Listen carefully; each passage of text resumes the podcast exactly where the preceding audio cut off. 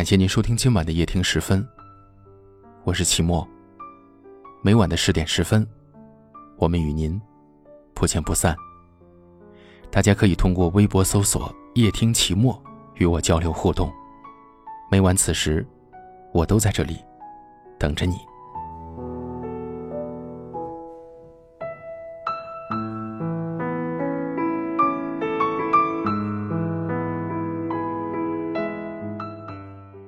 你住的城市下雨了，我很想问你有没有带伞，可是我忍住了，因为我怕你说没带，而我又无能为力。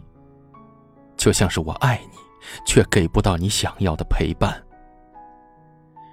这句话，应该是异地恋最好的写照了吧？异地恋的无奈，只有经历过的人才能懂。每天的联系，只有网络。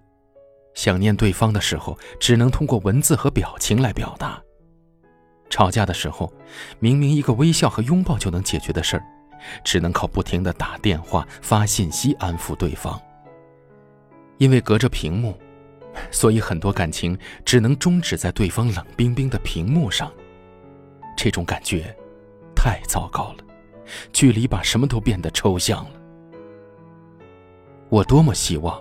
和你去看午夜场的爆米花电影，感觉到你手心的温度，吃同一家餐厅的午餐和晚餐，多么希望想你的时候就能见到你。有人说，一个圆满的恋爱里总会经历异地恋，也有人说，异地恋太艰难了，不会长久的。也许这些都是对的，但一定不是全部。虽然有艰难。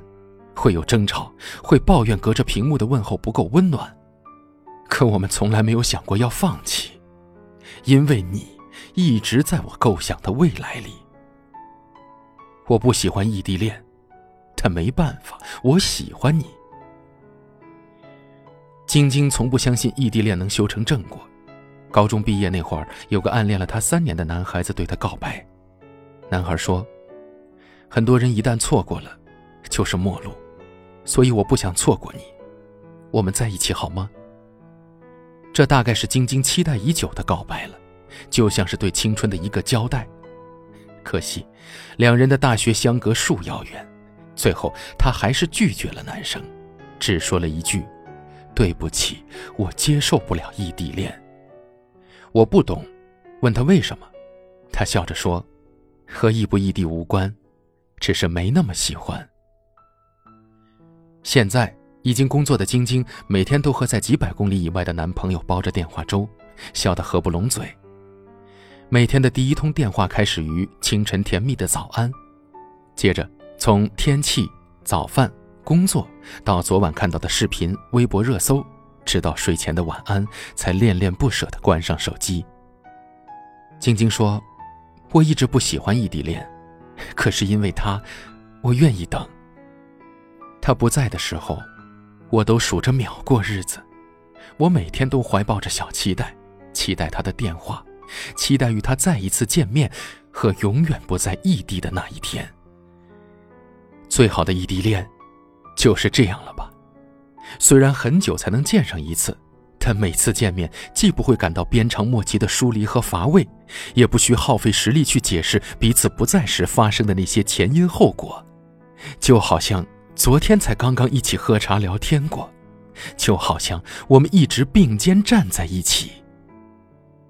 毛姆说：“爱情是个很不行的水手，你坐一次船，他就憔悴了。当你和他之间隔开一座大西洋时，你会意想不到的发现，启程之前好像无法忍受的痛苦也变得轻微了。”其实我觉得，不全是这样的。我。一点也不喜欢异地恋，但因为是你，就算不在一个星球，也要和你在一起。因为是你，我愿意披上铠甲和孤独作战，只把柔软留给你。你现在已经知道我和你相爱有多辛苦了吧？每天孤独的生活，拒绝身边的诱惑。但因为那个人是你，所以，我愿意。请你相信，今天你是这个世界上最美的人，我已相信自己是这个世界上最幸福的人。我们一起走过那些疯狂而又明媚的青春，直到今天，我才吻上你的唇。那些纯真的笑声，那些穿越时光的歌声，再次响起时打动了我和你。那些无谓的誓言，那些刹那就决定的永恒，在今天。